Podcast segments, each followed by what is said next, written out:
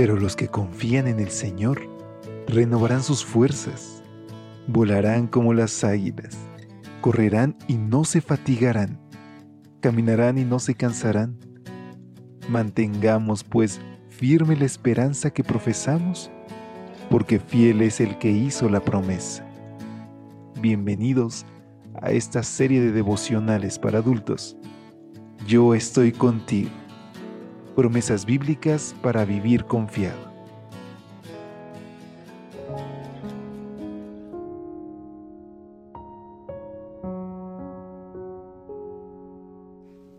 Muy buen día, qué gusto saludarte hoy.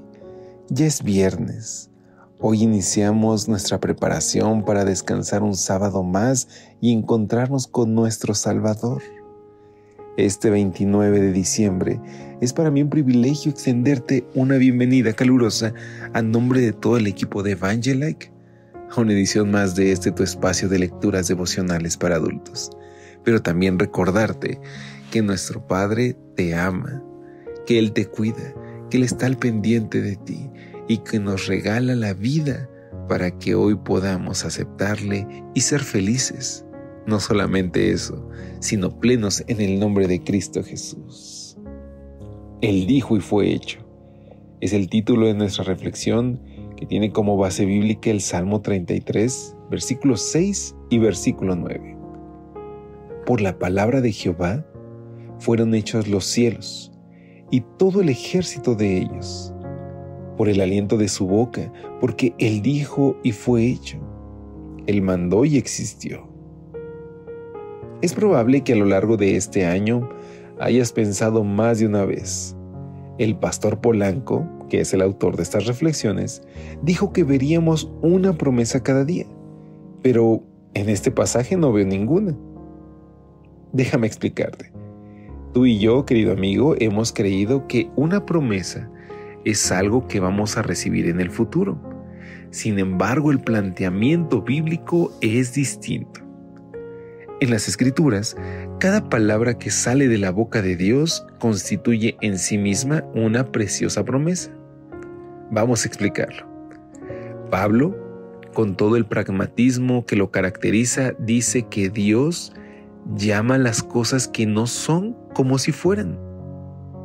Por eso cuando Abraham tenía 99 años, Dios se le apareció y le dijo, no te llamarás más Abraham, sino que tu nombre será Abraham, porque te he puesto por padre de muchedumbre de gentes.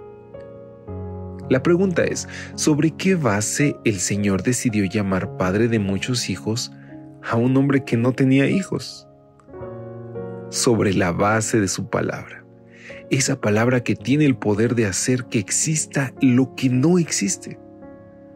El Salmo 33 también nos ayuda a entender lo que estamos diciendo.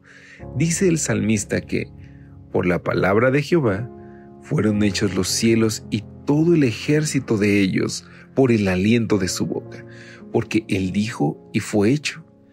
Él mandó y existió. No había luz, pero Dios dijo, sea la luz y fue la luz. ¿Te das cuenta? Lo que no es llega a ser realidad cuando el Señor abre su boca y lo dice.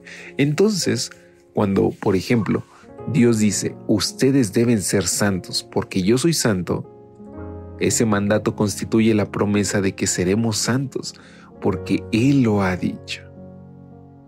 De acuerdo con Elena de White, cuando Jesús pide, sean perfectos, así como su Padre Celestial es perfecto en Mateo 5:48, este mandato es una promesa.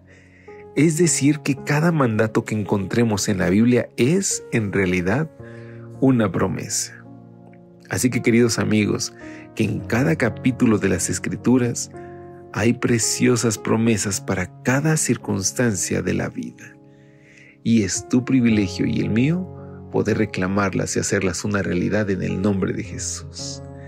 Si estás cansado de batallar con alguna tentación, ven a Cristo, confía en Él y reclama esa victoria que nos ha dejado.